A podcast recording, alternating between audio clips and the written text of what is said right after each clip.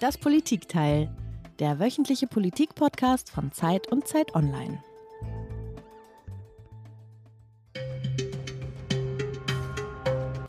An den Ostsee-Pipelines Nord Stream 1 und 2 sind mehrere Lecks entdeckt worden, aus denen Gas ins Meer strömt. Die Ursache ist unklar. Es mehren sich die Indizien, dass es ein gezielter Sabotageakt war, der die Pipelines Nord Stream 1 und 2 möglicherweise für immer zerstört hat. So werden deutsche Sicherheitsbehörden heute zitiert. Jetzt ist deutschen Ermittlungsbehörden offenbar ein Durchbruch gelungen. Eine pro-ukrainische Gruppe soll für die Explosionen verantwortlich sein. Wer sie beauftragt hat, noch unklar. Der Angriff auf die Nord Stream Pipelines, einer der spektakulärsten Kriminalfälle unserer Zeit. In Deutschland ermittelt der Generalbundesanwalt. Nur wenig dringt nach außen. Die Ermittlungen sind hochpolitisch. Das klingt ja alles ein bisschen wie eine Mischung aus James Bond, Mission Impossible und Rate mal mit Rosenthal. Also zumindest für all jene, liebe Iliana, die sich noch daran erinnern können, wer Hans Rosenthal war und was auch seine Quizshow im ZDF war. Es geht heute, ja, man hat es natürlich schon gehört, durch den Einspieler um den mysteriösen Anschlag auf die Nord Stream Pipeline vor ziemlich genau einem Jahr. Das Ganze geschah am 26. September 2022. Und die Frage aller Fragen ist nach wie vor ungeklärt, wer steckt eigentlich dahinter? Ja, ich hake mal ein bei Rate mal mit Rosenthal, Peter. Das spielt ja in den 80ern. Daran kann ich mich jetzt nicht so richtig erinnern. Aber wir alle erinnern uns wohl an die spektakulären Bilder von dem Gasleck, die vor einem Jahr die Runde machten. Da waren also diese Kreise aus sprudelndem Wasser, die aussahen, als würde das Meer dort kochen. Und an gleich mehreren Stellen waren damals die beiden Pipelines Nord Stream 1 und 2 gesprengt worden. Und da sich das Ganze in 80 Meter Tiefe abspielte, war schnell eins klar, da müssen wirklich Profis am Werk gewesen sein. Ja, aber man weiß ja bis heute nicht, woher diese Profis eigentlich kamen. Dass es welche waren, ist klar, aber woher kamen sie? Im Internet schossen damals ja die Spekulationen direkt nach dem Anschlag total ins Kraut. Hobbydetektive gaben ihre Expertise über die wahren Hintermänner kund. Und bei vielen entwickelt sich, entwickelte sich damals, und die hält bis heute an, so eine regelrechte Obsession. Verschwörungstheorien gibt es jede Menge im Netz zu dem Thema. Im Kern stehen bis heute drei Länder im Verdacht, die Anschläge durchgeführt zu haben. Das sind Russland, die Ukraine und infolge einer sehr ominösen Ankündigung von US-Präsident Joe Biden, zu der hören wir später noch mehr, auch die USA. Genau, und jetzt zum Jahrestag hat sich also ein Rechercheteam von Zeit, Süddeutscher Zeitung und ARD daran gemacht, mehr Licht ins Dunkle zu bringen. Und in der neuen Ausgabe der Zeit befasst sich ein Dossier und für alle, die nicht die Zeit lesen, was hoffentlich nicht so viele sind, das ist also das längste und detailreichste Stück in jeder Ausgabe. Und dieses Dossier befasst sich also mit den Hintergründen und Zusammenhängen. Und da sind einige neue Rechercheergebnisse zutage getreten. Und wir freuen uns sehr, heute darüber mehr zu erfahren. Ja, mit diesen Hintergründen zusammenhängen und im Neuen natürlich auch, wollen wir uns mit einem Gast unterhalten, der nicht nur in dem aktuellen Stück entscheidend äh, mitgewirkt hat, sondern auch bei einer ersten größeren Enthüllung zum Thema Nord Stream-Anschlag. Und diese Enthüllung damals hat nicht nur in Deutschland für Schlagzeilen gesorgt, sondern weit über unser schönes Land hinaus. Genau. Und bevor wir unseren wichtigsten Gast oder Gast vorstellen, wollen wir uns selber kurz vorstellen. Mein Name ist Iliana Grabitz. Und ich bin Peter Dausend. Wir freuen uns sehr, heute Holger Stark hier bei uns im Politikteil begrüßen zu dürfen. Holger, du leitest nicht nur das Investigativressort von Zeit und Zeit Online, sondern du bist auch stellvertretender Chefredakteur der Zeit. Und das sollte man an dieser Stelle auch nicht verschweigen. Du bist mehrfach mit Preisen für Enthüllungsgeschichten ausgezeichnet worden. Und du bist nicht das erste Mal heute bei uns. Und wir freuen uns sehr, dass du heute mal wieder unser Gast bist. Hallo Iliana, hallo Peter. Ähm, schön, dass ich bei euch sein darf. Freut mich. Und wie jede unserer Gäste und du auch das letzte Mal hast du ein Geräusch mitgebracht, das uns zum Thema unserer heutigen Sendung hinführen soll.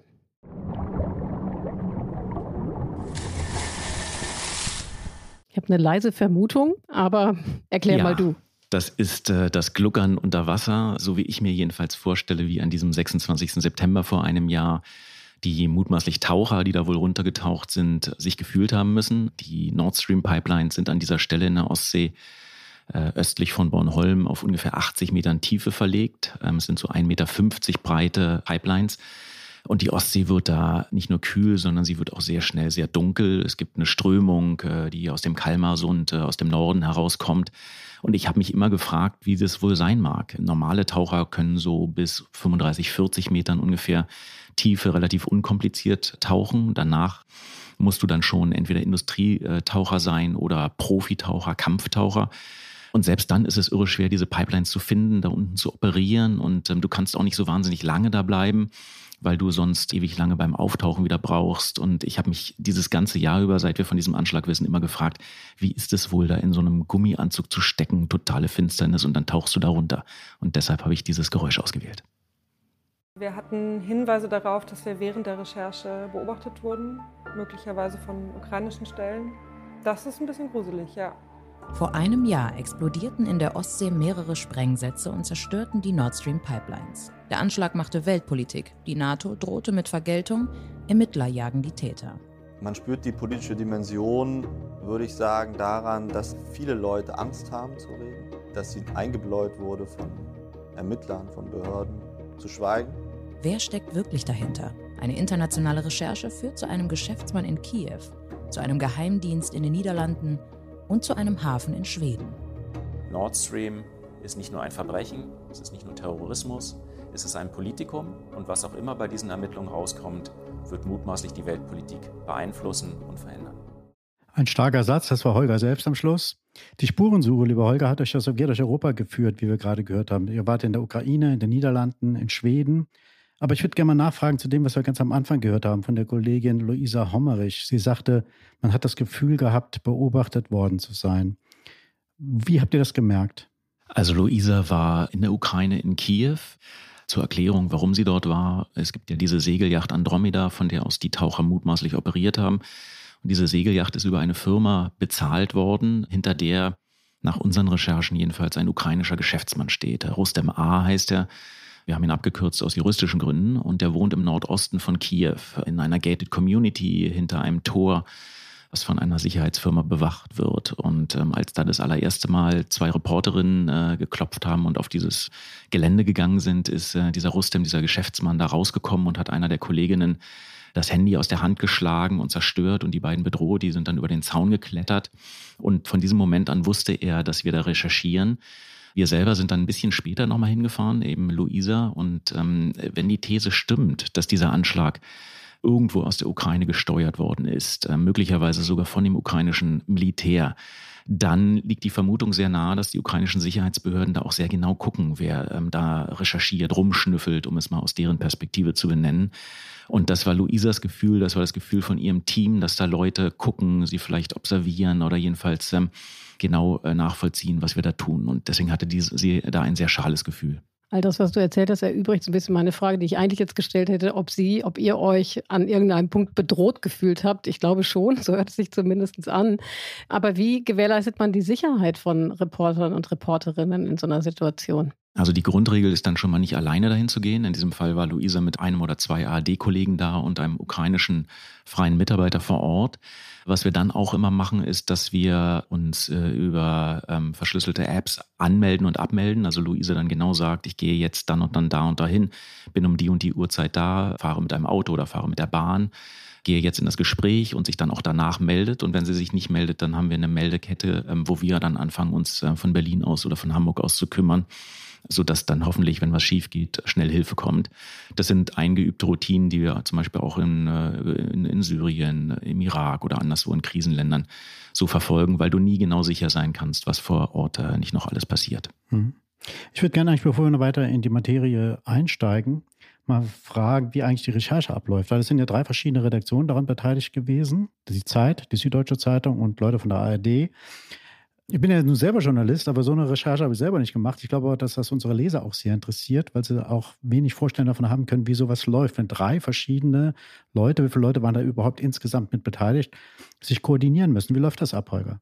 Also wir haben so eine Chatgruppe und da waren, glaube ich, 31 oder 32 Leute drin. Das gibt eine ungefähre Idee davon. Vielleicht nochmal kurz zur Vorbedingung. Das ist ja nicht so normal und alltäglich, dass wir mit einer anderen Zeitung, äh, der Süddeutschen in dem Fall, zusammen recherchieren und auch die ARD ist jetzt normalerweise unter normalen Umständen eher Konkurrentin als Partnerin.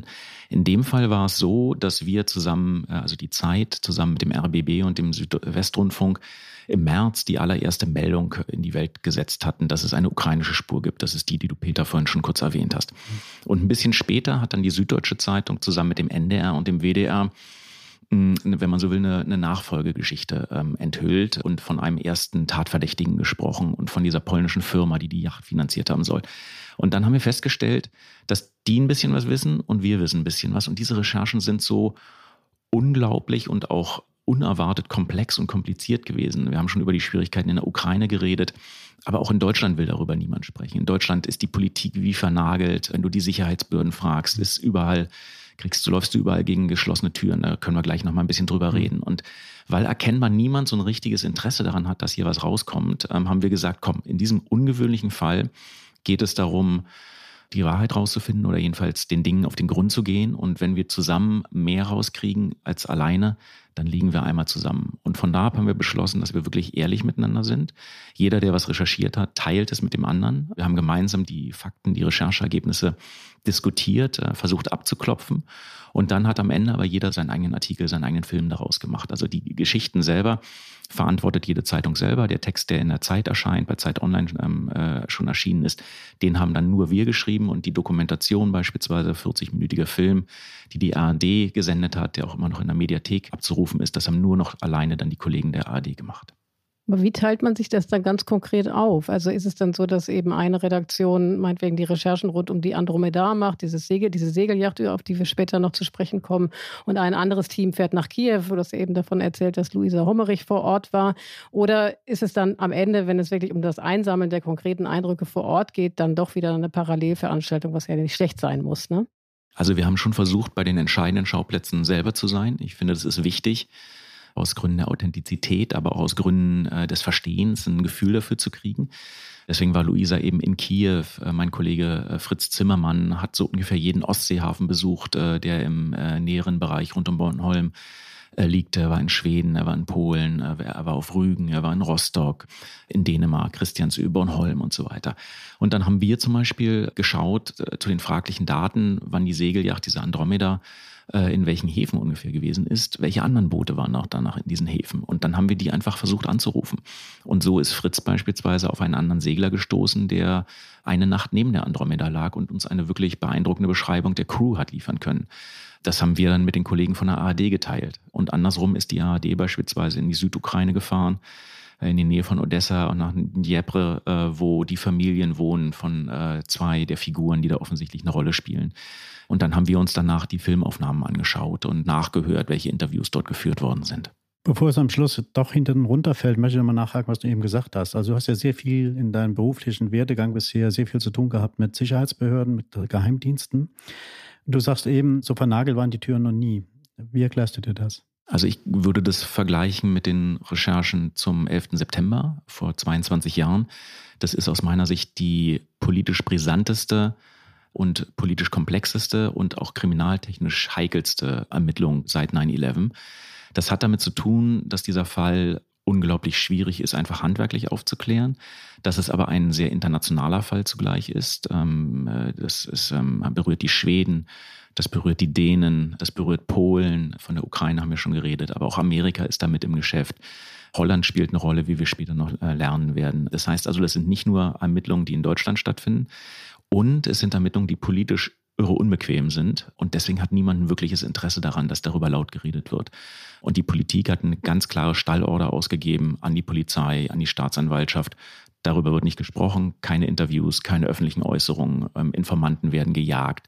Es gibt im Kanzleramt eine Taskforce, die versucht herauszufinden, wer mit den Medien geredet hat, die Formulierungen in Vermerken prüft und dann mit Artikeln von uns abgleicht und so weiter.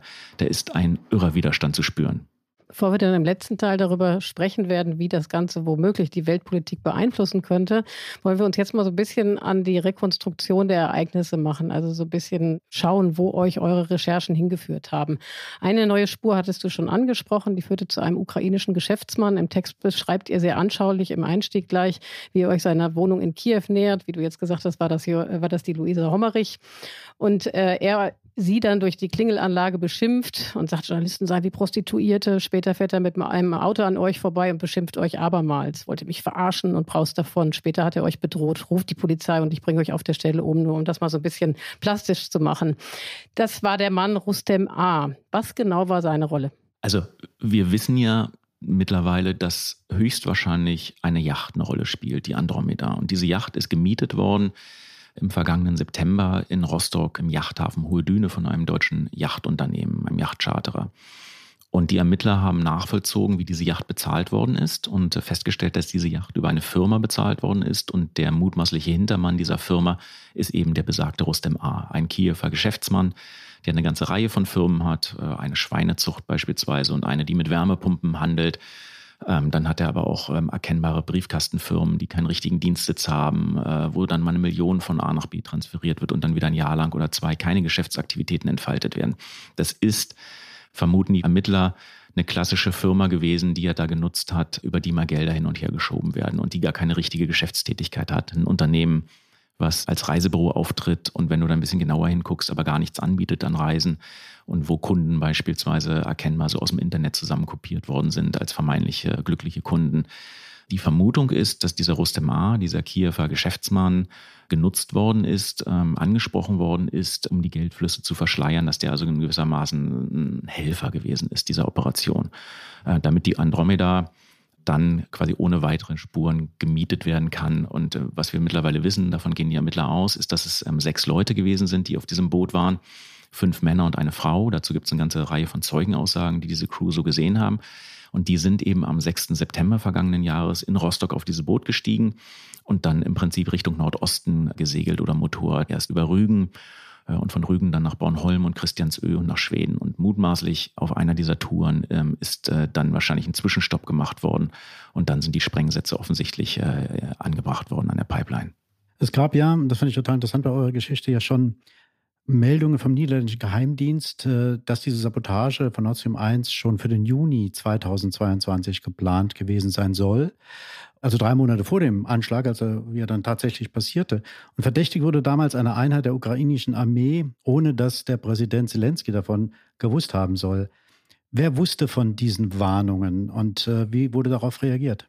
Diese Warnungen sind für mich ein ganz wichtiges Puzzlestück, äh, um dieses äh, große Bild zusammenzusetzen und zu verstehen, weil sie schon so deutlich vor den Anschlägen aktenkundig geworden sind. Also die Niederländer haben offensichtlich einen gut platzierten Informanten in der Ukraine, der ihnen jedenfalls im Juni erzählt hat, dass es da ein Kommando gibt, diese sechs Leute, schon damals wird von sechs Leuten geredet, dass die aus einer nicht näher benannten Einheit der ukrainischen Armee sich zusammensetzen und äh, die diesen Anschlag planen. Und dieser Informant erzählt den Niederländern damals, dass zwar nicht Zelensky involviert ist, also nicht die politische Ebene der Präsident selber, dass aber sehr wohl der oberste Soldat der Ukraine, General Salushny, ähm, eingeweiht sein soll. Also schon ein Plan, der an der Spitze des ukrainischen Militärs bekannt ist.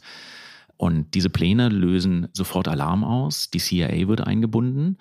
Und die CIA beauftragt ihren äh, Kiewer Bürochef, sich bei Salushny zu melden und den im Prinzip zu warnen äh, und so eine Botschaft zu überbringen. Stopp, mach's nicht. Äh, man könnte sagen, so eine Art staatliche Gefährderansprache. Und das geschieht auch und die CIA nimmt daraus den Eindruck zurück, dass die Ukraine, dass Salushnys Leute verstanden haben, dass das keine gute Idee ist und gibt so eine Form von Entwarnung irgendwann Mitte Juni. Der ursprüngliche Anschlagsplan war wohl am 19. Juni 2022 zuzuschlagen.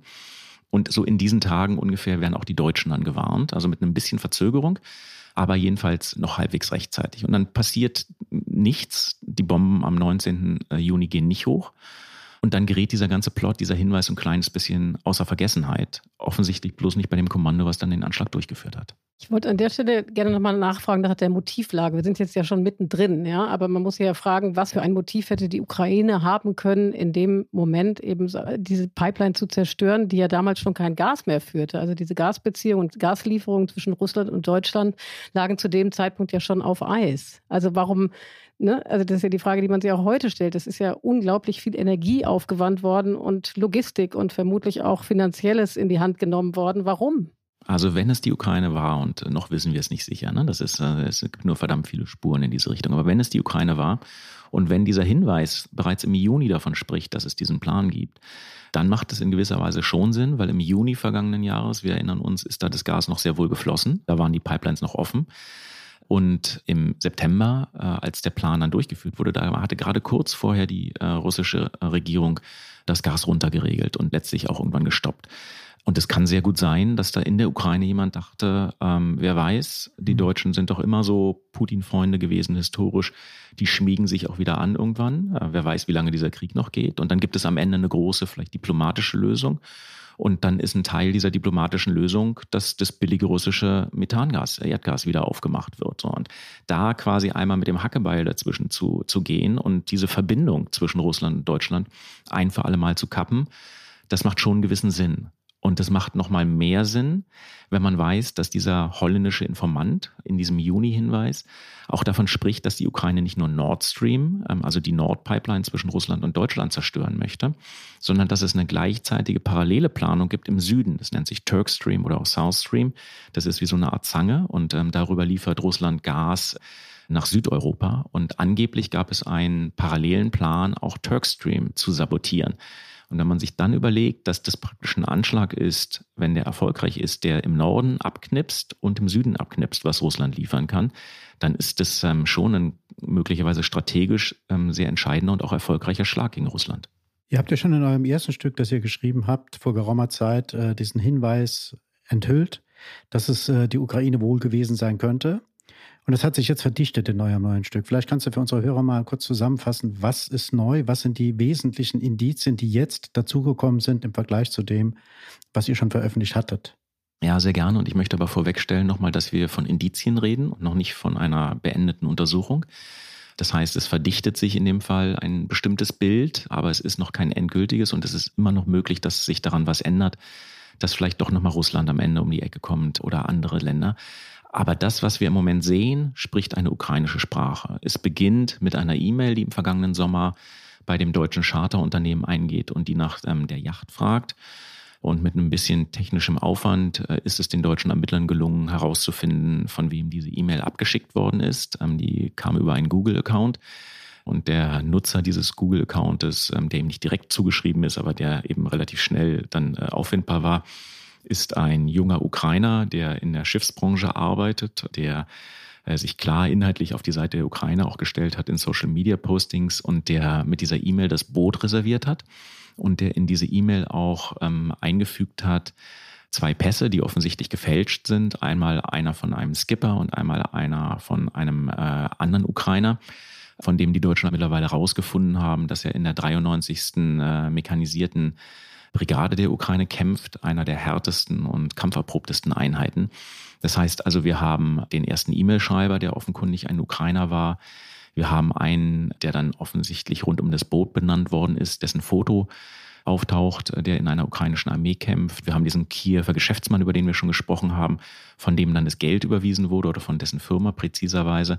Und dann gibt es noch so ein paar Sachen, die, ich würde sagen, eher so technische Spuren sind. Die Ermittler haben beispielsweise verschiedene Handys identifiziert, die die Andromeda Crew in den verschiedenen Häfen ähm, angeschaltet und genutzt haben sollen. Und ähm, diese Nummern, auch wenn sie jetzt vielleicht nicht personalisierbar sind, sind danach in der Ukraine nochmal wieder lokalisiert worden nach dem Anschlag. Das heißt also, die Leute, die diese Telefone auf der Yacht bei sich geführt haben, haben offensichtlich mit diesen Geräten danach in der Ukraine nochmal was gemacht.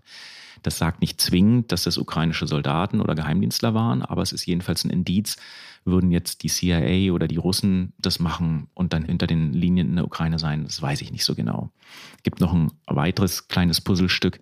Es ist an einem dieser Tage, als das Boot, die Andromeda, beladen worden ist, äh, auf Rügen, später in der Nacht ein Auto geblitzt worden, was ein ukrainisches Kennzeichen trug. So, das sind so Kleinigkeiten.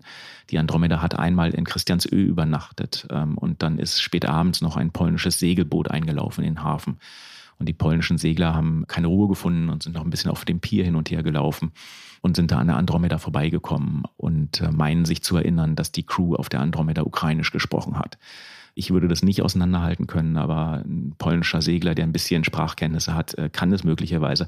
Auch das, das sind alles keine Beweise, aber wir reden hier von Spuren, die in eine bestimmte Richtung gehen. Und diese Spuren führen im Moment überwiegend in Richtung der Ukraine sich wirklich an wie ein sehr aufwendiges Puzzlespiel, was ihr da zu lösen hattet und weiterhin habt, vermutlich. Gibt es denn Erkenntnisse zu dem Mastermind, einem Mastermind, der hinter der ganzen Sache stehen könnte? Wir hatten es ja eben schon mal einmal angesprochen, dass es Indizien dafür gibt, dass möglicherweise eine autark arbeitende Einheit der ukrainischen Armee dahinter stecken könnte. Was hältst du von dieser Theorie? Also in diesem Juni-Hinweis des Informanten des holländischen Nachrichtendienstes wird General Saluschny benannt als derjenige, der bei dem die Fäden zusammenlaufen, beziehungsweise der involviert ist. Das würde einen gewissen Sinn machen. Ähm, Salushny gilt als ein brillanter Stratege ähm, mit großem Einfluss. Das Time Magazine hat ihn im vergangenen Jahr äh, zu einem der 100 einflussreichsten und wichtigsten äh, Menschen der Welt äh, gewählt. Also das ist nicht nur irgendwie so ein Planer, sondern schon jemand, der sehr genau weiß, was er tut.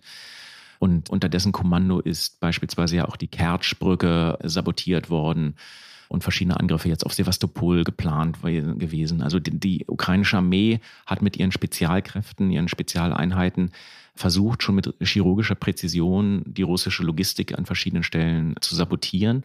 Und es würde in dieses Szenario passen, dass Salushny einer Einheit diesen Auftrag gegeben hat.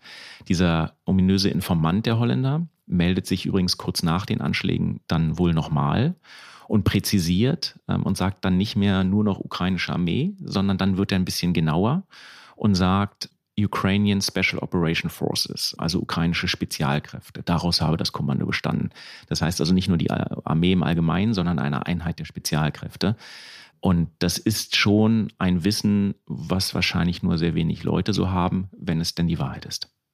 Mir brennt ja noch eine Frage auf der Seele. Peter, wenn ich kurz darf, ich muss aber kurz einmal zurück und zwar zu den niederländischen Geheimdiensten. Ne? Wir hatten ja eben darüber gesprochen, dass es Hinweise gab, wohl auch relativ präzise Hinweise auf einen Anschlag schon Mitte Juni und dann passierte nichts. Wäre denn eigentlich für den Fall, dass es da passiert worden wäre, passiert wäre, wäre eigentlich der Westen in der Lage gewesen, so einen Anschlag dann zu vereiteln? Du hast ja selber sehr anschaulich erzählt, das war alles in 80 Meter Tiefe und so weiter und so fort. Also was macht man mit diesen Geheimdienstinformationen in so einer Situation? Ich glaube, dass es sehr, sehr schwer ist, das im Praktischen zu stoppen, also dann so ein Tauchboot oder so zu finden. Und ähm, das ist die Erzählung in diesem Juni-Hinweis, dass dieses Kommando aus der Ukraine, diese sechs Leute, mit einem speziellen Tauchboot unterwegs seien und dann noch ein, ein, ein, ein Hartschlauchboot dabei hätten, also ein Sonderzweites Boot, von dem sie dann direkt wohl ins Wasser gegangen wären und sich auch getarnt hätten als eine Tauchexpedition, die zu einem Schiffswrack runtertauchen wollte. Also so eine Gruppe zu finden im Sommer auf der Ostsee, wo ungefähr eine Million Hobbysegler und Hobbytaucher unterwegs sind, das wäre, glaube ich, nicht möglich gewesen. Deshalb auch der Appell der CIA, des CIA-Bürochefs ähm, in Kiew an die ukrainische Armee, also lasst es sein. Also eher der Versuch, es von oben zu stoppen und nicht als sozusagen an der Basis zu schauen, ob man ein solches Kommando noch finden würde. Ich glaube, das können selbst die omnipotenten Geheimdienste ähm, wie die CIA nicht. Eure Geschichte hat ja bei X oder X oder ehemals Twitter halt auf jeden Fall doch einiges an Reaktionen schon ausgelöst und von einem Teil der User dort wird euch vorgehalten, ihr würdet diese äh, False Flag Theorie unter den Tisch fallen lassen. Also False Flag würde bedeuten, dass die Russen das gemacht haben und alle Indizien sozusagen so manipulieren, dass es so aussieht, dass die Ukraine dahinter steckt. Was hast du zu dem Vorwurf? Also wir diskutieren in unserer Geschichte genau dieses Szenario relativ ausführlich. Manchmal würde man sich wünschen, dass die Leute auf Twitter vielleicht erstmal die Geschichte lesen und danach mit ihrer Meinung kommen, aber das nur als Randbemerkung. Wir gehen jedenfalls da relativ ausführlich drauf ein und ich halte das bis heute auch für möglich und nicht für ausgeschlossen. Es würde bloß bedeuten, dass dieses eine extrem komplexe und auch extrem perfekt ausgeführte Force Flag Operation wäre.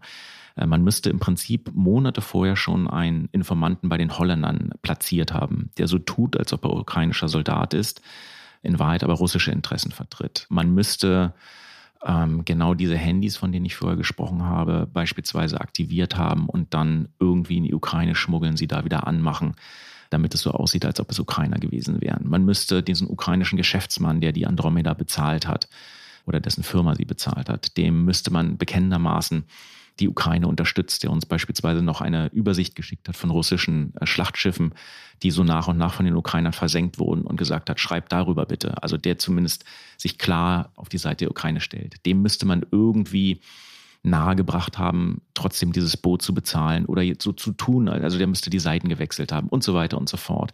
Das heißt, es ist eine Vielzahl von einzelnen jeweils vorstellbaren Handlungen. Jede einzelne dieser Handlungen kann man machen und kann man auch erklären. Aber in der Summe müsste das ein fast perfektes Bild sein, wo ganz viele Spuren in die Ukraine führen und relativ wenige nur nach Russland. Können die Russen das? Ja, können sie. Der KGB früher war sicherlich einer der mächtigsten und fähigsten Geheimdienste überhaupt und seine Nachfolger sind es immer noch. Aber in aller Regel macht man dann doch irgendwo einen Fehler und wir wissen von den Russen aus den vergangenen Jahren, wenn wir uns den Novichok-Angriff in äh, London zum Beispiel auf Viktor Skripal angucken, wenn wir uns den Mord im kleinen Tiergarten in Berlin angucken, dass die Russen eher grobmotorisch und muskulös auftreten und jetzt nicht so super filigran sind und sich auch nicht so super viel Mühe gegeben. Deswegen ist die Wahrscheinlichkeit, dass es eine False Flag Operation ist, jetzt nicht irre hoch, aber ausgeschlossen ist sie nicht. Wir haben jetzt über False Flag gesprochen. Wir haben ganz viel darüber gesprochen, dass viele Spuren in die Ukraine führen. Und doch gibt es ja auch den Verdacht, dass möglicherweise die Amerikaner hätten dahinter stehen können. If Russia invades, uh, that means tanks or troops crossing the, uh, the, the border of Ukraine uh, again. Then uh, there will be uh, we there will be no longer a Nord Stream 2. We, we will bring an end to it.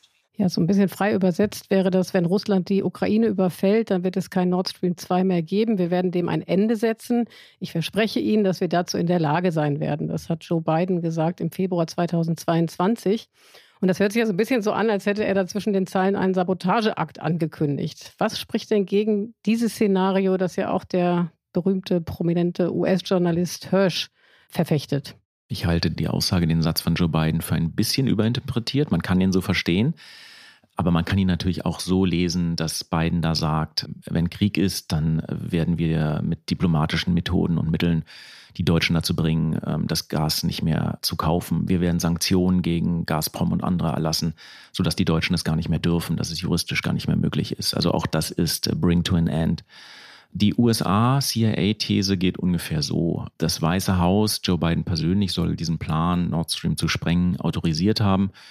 Die CIA soll ihn ausgearbeitet haben und amerikanische Kampftaucher äh, der US Navy sollen ihn dann durchgeführt haben. Und zwar mit Hilfe der Norweger, angeblich äh, von einem Boot der Alterklasse, einem norwegischen Kampfschiff. Und dann haben sie angeblich auch im Sommer 2022, also eine gewisse Parallelität zu diesem Juni-Szenario, die Sprengsätze angebracht. Dann ist der Plan angeblich nochmal verschoben worden, bis dann die Amerikaner von einem norwegischen Kriegsflugzeug eine Boje mit Sonar abgeworfen haben und diese Boje soll dann die Sprengsätze gezündet haben. Dieses Szenario, für das es bislang nur einen einzigen Hinweis gibt, und das ist der Artikel von Seymour Hirsch, das hat so ein paar Schönheitsfehler, um nicht zu sagen Macken. Das eine ist, dass die Boote, die Hirsch da benannt hat, äh, zu dem Zeitpunkt äh, so in der Form dann nicht operiert haben, dass die Flugzeuge, die er da genannt hat, äh, in der Klasse da nicht so waren zu dem Zeitpunkt, wie er es benannt hat. Er sagt, es sei C4-Sprengstoff benutzt worden. An den Röhren sind aber Reste von HMX, auch Oktogen genannt, ein anderer militärischer Sprengstoff, festgestellt worden. Das passt also alles nicht so ganz zusammen. Und dann bezieht sich Simon Hirsch der wirklich eine Legende ist, muss man sagen. Ja, also der das ähm, My Lai Massaker in Vietnam ähm, als erster berichtet hat, der von Abu Ghraib, den Folterungen der Amerikaner im Irak, äh, als erster geschrieben hat, also der wirklich eine journalistische Ikone ist, der sagt selber, er hat nur eine einzige Quelle und er sagt auch, diese Quelle sei bei den Planungen nicht selber dabei gewesen, sondern habe davon nur gehört. Und die Geschichte hat er im Februar publiziert. Seitdem ist nirgendwo auch nur irgendein Hauch von Bestätigung öffentlich geworden zum Beispiel in Norwegen, ja, wo ja offensichtlich die Luftwaffe und die Marine, wenn denn das so stimmen sollte, damit eingebunden gewesen ist. Ich habe Cy Hirsch, den ich seit was nicht 15, 20 Jahren kenne, in Washington besucht nach seiner Geschichte und mit ihm geredet. Und da war ganz offenkundig, dass er von dem, was da auf dem Boden der Ostsee passiert ist, nicht sehr viel wusste. Also er hat mir ganz viele Fragen gestellt ähm, und dann habe ich ihn nach seiner Quelle gefragt und hat er gesagt, naja, die Person kenne ich schon sehr, sehr lange und wenn man einander so gut kennt, dann muss man einander einfach auch vertrauen.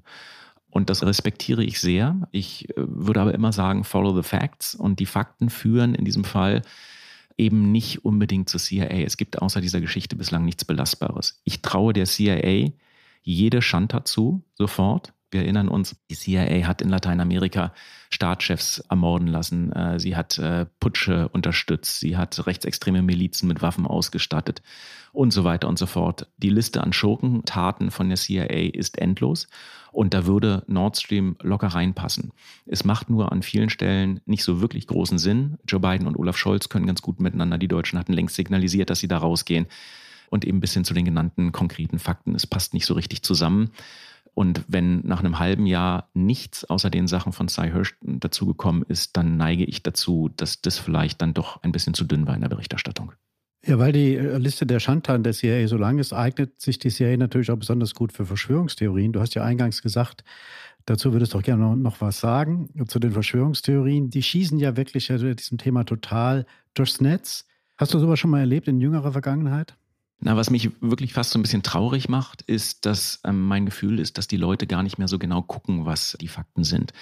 Ich bin in diese Geschichte reingegangen mit der Erwartung, dass es die Russen waren im vergangenen Herbst. Ich habe nicht daran gedacht, dass es die Ukraine sein könnte. Ich dachte, na, jetzt haben die Russen nochmal wieder so eine Operation gemacht und dann nochmal wieder so ein bisschen äh, rumgerockert. Es ist aber so, dass die Leute ähm, gerade in den sozialen Medien offenkundig je nach ihrem Weltbild eine völlig klare Vorstellung haben. Für die einen ist es ähm, ganz klar, dass es die CIA war, darüber haben wir eben schon geredet. Die anderen sagen mit genau dem gleichen Brustton der Überzeugung, das waren ganz klar die Russen, das ist völlig unstrittig. Und es gibt auch ein paar Indizien, gab ein paar russische Schiffe, ein Schiffskonvoi beispielsweise der russischen Armee, der in den Tagen davor in der Region jedenfalls gewesen ist. Es gab einen Tanker, der nach St. Petersburg motorrad ist, der ein paar Tage in der Region war und so. Also es gibt ein paar russische Fragezeichen, definitiv.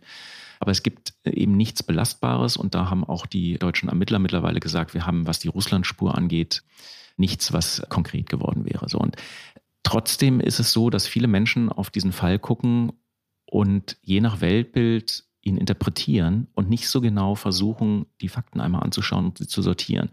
Und ich glaube, was wir als Journalisten, als Journalistinnen machen müssen, ist nicht mit einer vorgefassten Meinung daran gehen, sondern wir müssen versuchen, uns die einzelnen Dinge anzugucken, sie dann auf den Tisch zu legen und dann zu überlegen, wie sie in ein größeres Puzzlebild passen. Und das haben wir gemacht. Ähm, das haben wir im Frühjahr schon gemacht, als wir das erste Mal von der ukrainischen Spur berichtet haben. Das haben wir jetzt nochmal groß in der Recherche gemacht und ich bin sicher, da kommen auch noch neue Recherchen. Und wie gesagt, ich würde nicht ausschließen, dass da noch eine überraschende Wendung irgendwann dazu kommt. Aber im Moment gibt es die genannten Puzzlestücke, über die wir schon gesprochen haben, die eher einen ukrainischen Hintergrund haben. Spree hat jetzt viel gesprochen über die Journalisten und Journalistinnen natürlich, die sich bemühen zu recherchieren und Dinge herausfinden. Die Ermittler machen natürlich auch ihre Arbeit. Trotzdem nochmal die Frage an dich. Gehst du denn davon aus, dass diese ganze Causa je aufgeklärt werden wird und aufgeklärt werden kann? Manchmal hat man auch den Eindruck, vielleicht ist es einfach zu groß. Also auch in, der, in den Implikationen für die Weltpolitik, dass es vielleicht der einen oder anderen Seite ganz recht ist, wenn das gar nicht so wirklich klar zum Vorschein kommt. Ich hätte am Anfang nie gedacht, dass die Ermittlungen so weit kommen. Ich bin verblüfft, was die Ermittlerinnen und Ermittler bislang herausgefunden haben. Und ähm, ihr müsstet nochmal euch daran erinnern, auch, dass es nicht nur in Deutschland Ermittlungen gibt, sondern dass in Schweden ermittelt wird, dass in Dänemark ermittelt wird, dass in Holland ermittelt wird, dass in Polen ermittelt wird. Und nach dem, was die Ermittler bislang in der Hand haben, gibt es doch ein paar sehr vielversprechende Spuren, sodass ich zumindest zuversichtlich wäre, dass rauszufinden sein wird, welche Leute möglicherweise an Bord der Yacht waren, welche Leute möglicherweise diese Yacht angemietet, bezahlt, bestellt und so weiter haben. Also wir werden möglicherweise den ersten und den zweiten Ring in der Lage sein ähm, zu identifizieren. Ob das dann gelingt, die politische Verantwortlichkeit herauszufinden, die schon diskutierte Frage, hat es vielleicht Zelensky persönlich in Auftrag gegeben? Oder gibt es einen super duper Trick und es war am Ende doch Putin? Also, dass wir diese Frage möglicherweise unbeantwortet äh, sehen werden.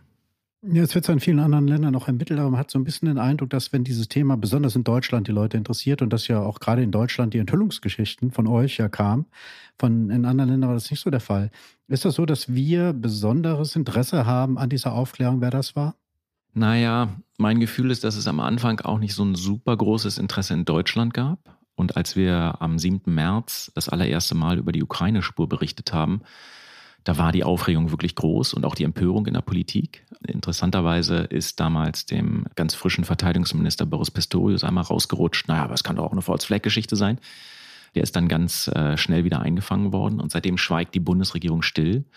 Ähm, es ist also ziemlich klar, dass es politisch nicht so richtig ähm, ins Bild passt. Da reden wir vielleicht gleich nochmal eine kleine Runde drüber. Es ist aber auch für die Ermittler irre heikel ähm, und es gibt mittlerweile einen wahnsinnigen Druck, ähm, Maulkörbe, die da verteilt werden, darüber überhaupt gar nicht zu reden. Und wann immer was Neues rauskommt, ähm, äh, wird da mantrahaft repetiert, dass die Ermittlungen äh, nicht abgeschlossen sind und dass man das bitte warten muss. Also mein Gefühl ist, dass es eigentlich kein Land gibt, was ein richtiges Interesse hat, dass da die Wahrheit ans Licht kommt. Das ist ganz bizarr gewesen. Ne? Wir haben am 7. März geschrieben, die Spur führt in die Richtung der Ukraine. Und was ist passiert? Wir sind wirklich von allen Seiten dementiert worden. Die Ukrainer haben dementiert. Okay, das ist jetzt nicht so wahnsinnig überraschend, es haben interessanterweise auch die Russen dementiert und haben gesagt, nee, nee, das stimmt so nicht. Es war die CIA, es waren die Amerikaner. Weil nämlich auch die Russen ein politisches Interesse daran haben, das Ding möglichst gegen Amerika zu richten und die Ukraine gewissermaßen dann nur so ein Nebenkriegsschauplatz ist. Und wir haben in unserer Recherche jetzt nochmal eine ganz traurig, lustige, bizarre Interviewsituation gehabt. Wir haben Stanislav Sarin interviewt, polnischen Staatssekretär der polnischen Regierung in Warschau. Die Polen haben die Andromeda äh, am 19. September vergangenen Jahres einmal kontrolliert. Also sie sind das einzige Land, was einmal richtig nah an diese Truppe rangekommen ist, an die Taucher und haben äh, mutmaßlich gefälschte Namen aufgeschrieben. Das heißt, die wissen ein bisschen was über dieses Boot und Stanislav Sarin sagt, ja, wir wissen ganz sicher, dass da niemand an Bord war, der eine Ausbildung als Sprengexperte hat oder der irgendwelche Sabotageerfahrung hätte. Ähm, wir kennen die Crew ganz genau, wir wissen auch, wie die gesegelt sind. Das war nur eine touristische Unternehmung, so eine Art äh, Kreuzfahrt. Die hat überhaupt gar nichts mit diesem Anschlag zu tun. Also das zeigt auch, dass die Polen wiederum gerne lieber irgendwas verbergen wollen oder den Mantel des Schweigens darüber decken wollen, die ja einer der ähm, leidenschaftlichsten und besten Unterstützer der Ukraine sind. Das heißt also, wir haben es hier mit ganz vielen Akteuren, ganz vielen Ländern, ganz vielen Politikern und Regierungen zu tun, die jeweils ihre eigenen Interessen haben. Und wir haben noch niemand gefunden, dessen Interesse so wirklich ist, aufzudecken, was da tatsächlich geschehen ist, außer vielleicht den Polizisten und den Staatsanwälten, die an dem Fall arbeiten. Ja, das finde ich einen ganz wichtigen Punkt. Also viele wollen den Mantel des Schweigens über vieles decken, aber das, damit wollen wir uns natürlich hier im Politikteil nicht zufrieden geben. Genau. Wir will jetzt mal ein bisschen spekulieren, was hätte es denn für Konsequenzen, wenn sich das bewahrheitet würde, was eure Recherchen ja nahelegen, dass nämlich die Ukraine hinter diesem Anschlag auf äh, die kritische Infrastruktur eines NATO-Mitglieds stecken würde. Was würde das bedeuten für die Position des Westens Deutschlands mit Blick auf den Ukraine-Krieg, auf Waffenlieferung? Also die erste Botschaft ist jedenfalls ganz sicher, dass man der Ukraine so vorbehaltlos nicht trauen kann, dass man im Gegenteil immer davon ausgehen müsste, wenn denn äh, die Vorwürfe sich erhärten, dass die Ukraine ihre eigene Politik verfolgt und dass diese Politik im Zweifelsfall auch die deutschen Interessen äh, massiv treffen kann. Der Vorwurf, der hier übrigens bei den Ermittlern im Raum steht, ist verfassungsfeindliche Sabotage. Ein äh, Ermittlungsrichter hat formuliert, damit sei die innere Sicherheit Deutschlands betroffen. Ähm, das sind große Worte, aber es würde eben deutlich machen, dass die Ukraine auch nicht davor zurückschreckt, wie gesagt, wenn es denn so sich erhärtet, die innere Sicherheit Deutschlands anzugreifen. Und das muss man gegenrechnen und abwägen gegen das Selbstverteidigungsrecht der Ukraine und äh, die nachvollziehbaren Bitten, effiziente Waffen zu kriegen. Es ist aber nicht so sehr nur eine Frage, was diese Bundesregierung dann noch an Waffen liefern würde. Ähm, da höre ich, da hören wir aus der Regierung selber, dass man das trennen würde und sagen würde, sozusagen der Nord Stream-Fall ist das eine und die Waffenlieferungen sind das andere. Das bedingt sich nicht einander. Das ist also nicht wie kommunizierende Röhren. Wenn an der einen Stelle was dazukommt, bei Nord Stream kommt auf der anderen Stelle was weg bei den äh, beispielsweise Taurus Marschflugkörpern. Also die Waffenlieferungen würde die Regierung versuchen zu separieren, aber es hat natürlich sicherlich Einfluss dann auch auf die öffentliche Meinung, die öffentliche Diskussion. Ne? Und das ist auch was, was auch eine Bundesregierung nicht ignorieren kann. Es gibt ohnehin schon eine relativ laute Minderheit in Deutschland, die endlich Verhandlungen fordert, die Zugeständnisse an Russland fordert, die ein Ende der Waffenlieferung fordert. Und diese laute Minderheit würde sicherlich bestärkt werden in ihren Äußerungen, wenn die Ukraine tatsächlich diesen Anschlag ausgeführt haben sollte. Ja, aber die Frage ist, inwiefern die Bundesregierung von ihren eigenen Worten nochmal wegkommt. Ja, die Bundesregierung sagte die ganze Zeit, in der Ukraine verteidigt sich ja nicht nur die Ukraine selbst, sondern die Ukraine verteidigt auch die europäische Freiheit, also auch die Freiheit von uns. Und von daher kann man ja nicht so einfach, würde ich jetzt sagen, in dieser Situation alle Unterstützung entziehen, weil man sich ja dann selber schädigt. Das ist ja mit Sicherheit auch ein Abwägungsprozess, ein Argument in dieser ganzen Geschichte, aus der die Bundesregierung rauskommen muss. Aber vielleicht sollten wir an dieser Stelle einmal den Kanzler kurz hören, was der denn dazu zu sagen hat. Wir werden nicht, weil uns das Ergebnis nicht gefällt, das nicht zur Anklage bringen, sondern wir werden es so machen, wie es ist. Und da kann keiner auf Rücksicht hoffen. Wunderbarer Scholz-Satz, der erste vor allem. Der zweite war ja dann sehr klar, da kann keiner auf Rücksicht hoffen. Aber der erste, dieses dreifache Nicht, ja. Also es hört sich unterm Strich, hört es ja so an, man wird das natürlich zur Anklage bringen, aber dann. Und ich würde fast tippen, man wird dabei bleiben, Holger. Gegenrede gewünscht. Ich würde sagen, man wird dabei bleiben, die Ukraine zu unterstützen. Ja, das glaube ich auch. Und wahrscheinlich ist das politisch auch richtig. Das Dilemma der Bundesregierung ist aber, dass sie irgendwas tun muss. Ähm, sie kann nicht einfach so weitermachen, als wenn nichts geschehen wäre. Und es kann nicht auch Scholz dann bei seinem nächsten Kiew-Besuch sagen, ey, Volodymyr, komm, das war irgendwie keine gute Aktion, lass das mal sein. Oder nächstes Mal macht er das nicht mehr. Das wäre zu wenig. Da gibt es auch aus dem Handbuch der Diplomatie, so eine feinkalibrierte Übersicht, was man da so tut. Das geht von den Botschafter einbestellen bis zum mhm. Ausweisen von, sagen wir mal, Militärattachés oder Geheimdienstmitarbeitern bis hin zu dem temporären Runterfahren von diplomatischen Beziehungen. Man könnte die Botschaft in Kiew eine Weile lang nur noch im Notbetrieb fahren oder sowas. Das hat alles politische Symbole vor allem. Was aber vor allem, glaube ich, passieren wird ist, und auch muss, ist, dass die Bundesregierung dazu einmal öffentlich dann laut und klar Stellung nimmt. Wie gesagt, wenn sich diese Vorwürfe erhärten sollten. Deswegen hat die Bundesregierung auf verschiedenen Kanälen der ukrainischen Regierung signalisiert, Kiew solle man nicht zu laut dementieren und nicht zu empört alles von sich weisen, weil diese Untersuchungen, diese Ermittlungen in Deutschland ernst zu nehmen sind ähm, und weil die Indizien und die Spuren, die in die Richtung der Ukraine zeigen, auch ernst zu nehmen sind. Äh, und weil es eben sein kann, dass am Ende ein Ergebnis steht, ähm, was die ukrainische Regierung belastet. Und dann war der sachdienliche Hinweis der deutschen Regierung, dann solltet ihr nicht euch so in die Ecke gedrängt haben mit euren Aussagen, dass ihr da nie wieder rauskommt. Also könnte auch sein, dass dann äh, beispielsweise so ein Szenario steht, dass ähm, Zelensky sich zumindest intern entschuldigt oder was auch immer, ja, also da, dass da zumindest so ein bisschen Symbolik auch ähm, mit ins Spiel kommt, damit dann eben auf der praktischen Ebene die Unterstützung weiterlaufen kann. Ja, aber macht es nicht einen Unterschied ums Ganze sozusagen, ob Zelensky jetzt derjenige war, der das initiiert hat oder ob er selbst davon gar nichts wusste, dass sich bestimmte Autoritäten da autonom gemacht haben und dann frei. Du hast ja eben den obersten Armeechef genannt, der das äh, womöglich initiiert haben könnte. Also ist die Frage, wie die deutsche Bundesregierung reagiert auf diesen Vorgang, letztendlich abhängig davon, ob Zelensky der Initiator ist oder nicht. Also muss sie da nicht ganz unterschiedlich reagieren. Ja, das muss sie, aber natürlich ist in einem solchen Szenario die sogenannte plausible deniability, also die Abstreitbarkeit, ein Faktor, der immer einkalkuliert ist. Also man würde so einen Plan wahrscheinlich nie so anlegen, dass der direkt zum Staatschef führt. Ich stelle mal andersrum die Frage, ein Kommando der Bundeswehr, nehmen wir mal an, ein KSK-Kommando, äh, sprengt in äh, Frankreich irgendwas in die Luft. Würden die Franzosen sagen, ach nein, nee, das war so nie, es waren nur so ein paar Soldaten von euch, das äh, ist politisch nicht relevant. Nein, würden sie nicht, sondern sie würden natürlich auf politischer Ebene vorstellig werden. Und ich glaube, so müsste es in diesem Fall auch sein. Es sei denn, dass sich herausstellt, dass diese Täter, die da an Bord der Andromeda waren, ganz andere Leute waren, die nicht aus der ukrainischen Armee stammten, sondern aus irgendwelchen anderen Zusammenhängen kommen. Dann ist es sicherlich was anderes. Aber wenn es eine belastbare Spur in die ukrainische Armee gibt, bei der das am Ende endet, dann wird es auch ein politischer Vorgang werden vergangenen Jahr hatten wir eine große Debatte über das Zögern und Zaudern der Deutschen mit Blick auf die Waffenlieferungen. Wir erinnern uns an den Leoparden und die Marder und so weiter. Ist dieses Mysterium um, um Nord Stream, würdest du sagen, dass das auch ein Grund sein könnte, also ich sage auch ein Grund dafür sein könnte, dass halt die deutsche Regierung sich so schwer tut oder spielt das auf zwei komplett unterschiedlichen Bühnen?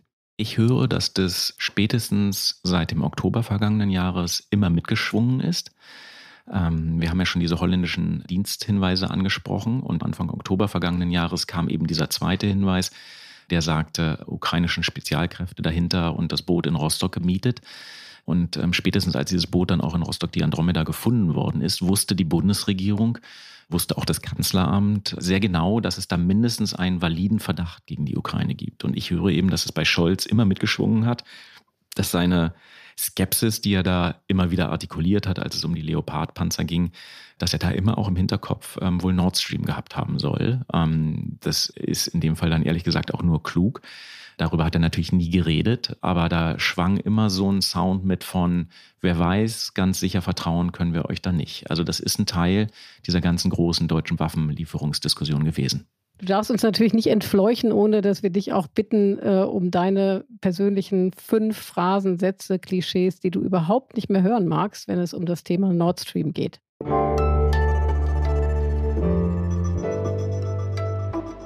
Die Flop 5. Was ist denn dein erster Flop heute? Also mein erster Flop ist, die Segelyacht ist doch viel zu klein.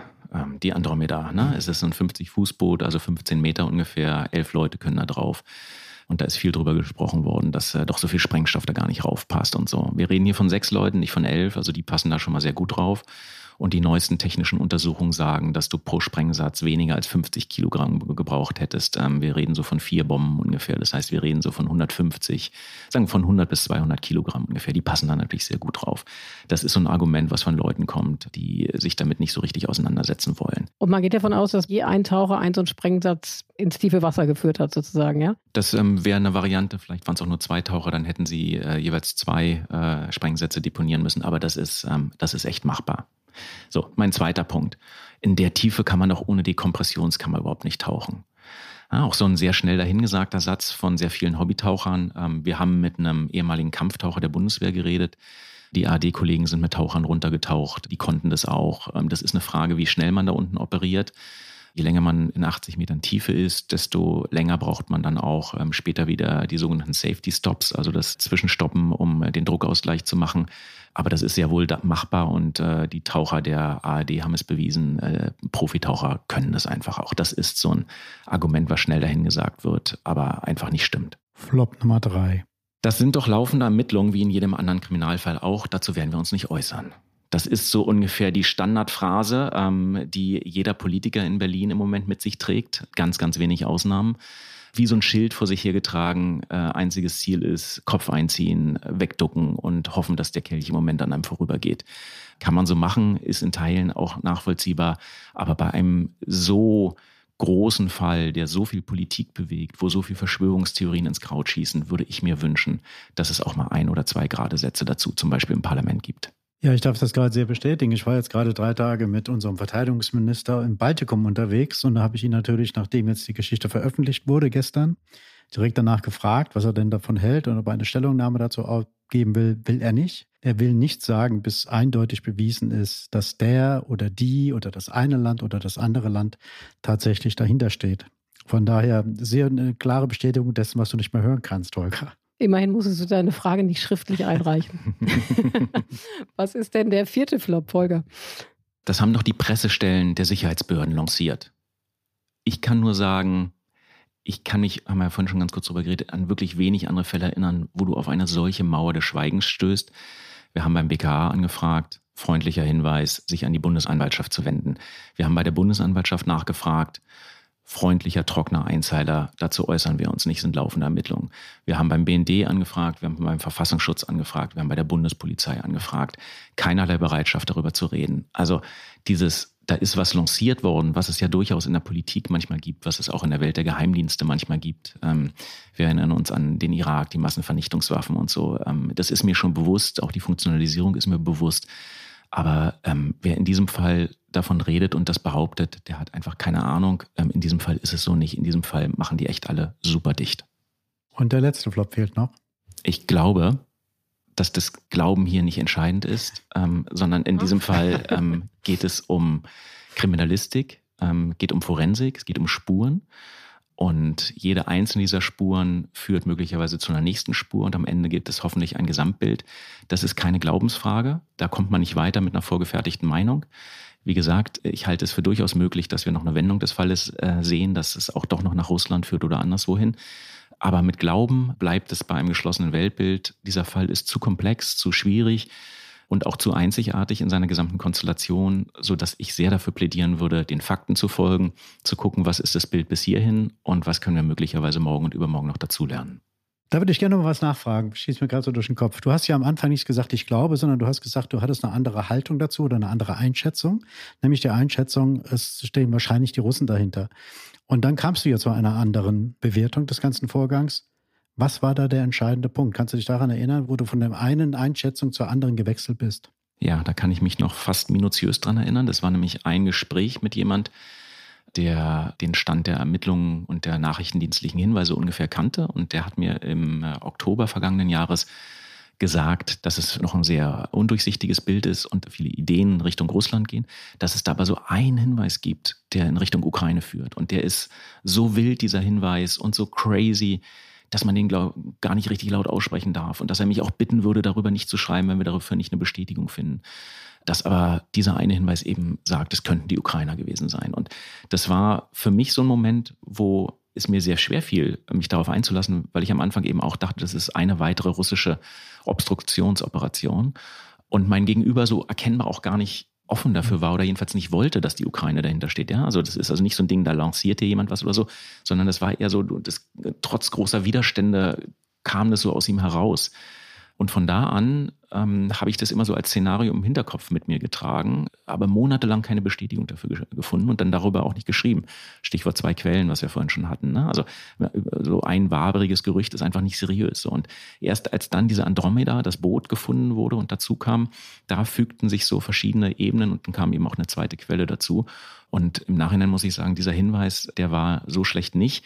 Aber dieses Prinzip halte ich für richtig, nicht nur in einer Glaubensrichtung zu folgen, sondern eben Hinweis um Hinweis um Hinweis, wie so Tippelschritte, denen zu folgen und dann zu gucken, wo sie einen hinführen.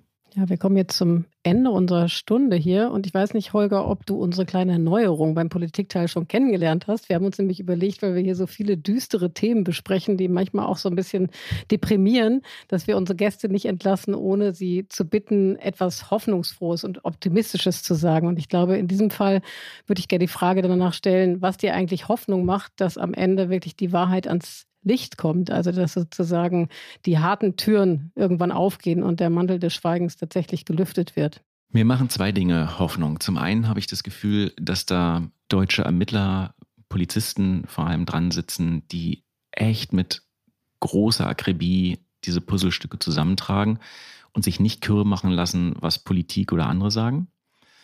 Und zum anderen habe ich das Gefühl, dass in so einer Demokratie die grundsätzlichen unterschiedlichen Rollen, also Politik, Justiz, Medien, Regierung, dass die in diesem Fall sich gegenseitig so über die Schulter schauen, dass so ein Vertuschen nicht mehr möglich ist. Das wäre vielleicht irgendwo mal möglich gewesen, aber als wir dann im März darüber geschrieben haben, war klar, dass die Dinge jetzt auf dem Tisch liegen. Ich höre, dass die Politik mehrfach versucht hat, auf die Ermittler Einfluss zu nehmen ähm, und auch die Ermittlungsergebnisse anfordern wollte. Und die Ermittler haben sich einfach geweigert und haben das nicht mitgemacht. So. Und da ist so eine Form von Unabhängigkeit der verschiedenen Instanzen, wie sie in der Demokratietheorie eigentlich so auf dem Papier steht und wie man immer denkt, so, na ja, so am Ende sind die doch da alle ver verschwippt und verschwägert und stecken unter einer Decke und so. Das ist, glaube ich, in diesem Fall nicht mehr so. Und vielleicht werden wir ganz am Ende irgendwann mal eine Situation haben, wenn wir das aufarbeiten, dass wir sagen werden, das hat eigentlich fast vorbildlich funktioniert. Und damit haben wir eine Punktlandung hinbekommen. Wenn ich das so richtig sehe, genau eine Stunde sind wir jetzt dabei. Und es war, wenn ich das Revue passieren lasse, dann doch mehr Mission Impossible und James Bond als Rate mal mit Rosenthal. Oh, da bin ich aber froh, dass ich hier nicht Hänschen Rosenthal bin am Ende dieses Podcasts. Peter, danke.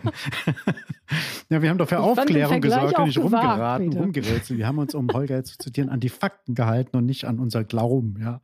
Und von daher ist das wunderbar. Vielen, vielen Dank, Holger. Das war natürlich sehr interessant, sehr informativ. Und wer noch nicht alles ganz verstanden hat, kann das ja in der neuen Zeit in dieser Woche gern nachlesen. Die ist an ähm, jedem bekannten Verkaufsstand erhältlich in dieser Woche. Jetzt mal noch ein bisschen Werbung in eigener Sache. Ich möchte nicht vergessen, auch auf auch Zeit auf Zeit Online. Online Entschuldigung.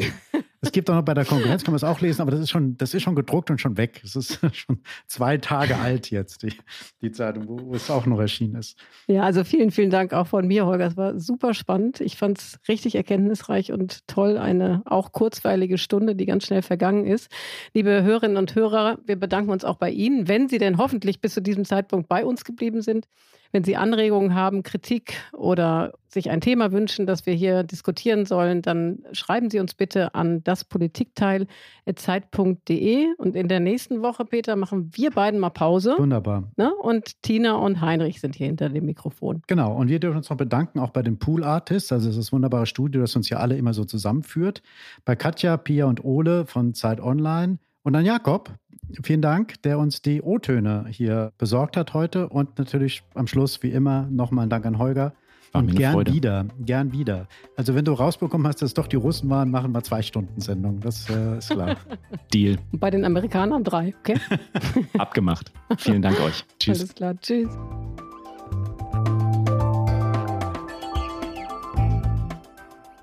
Das Politikteil ist ein Podcast von Zeit und Zeit Online, produziert von poolartists.de.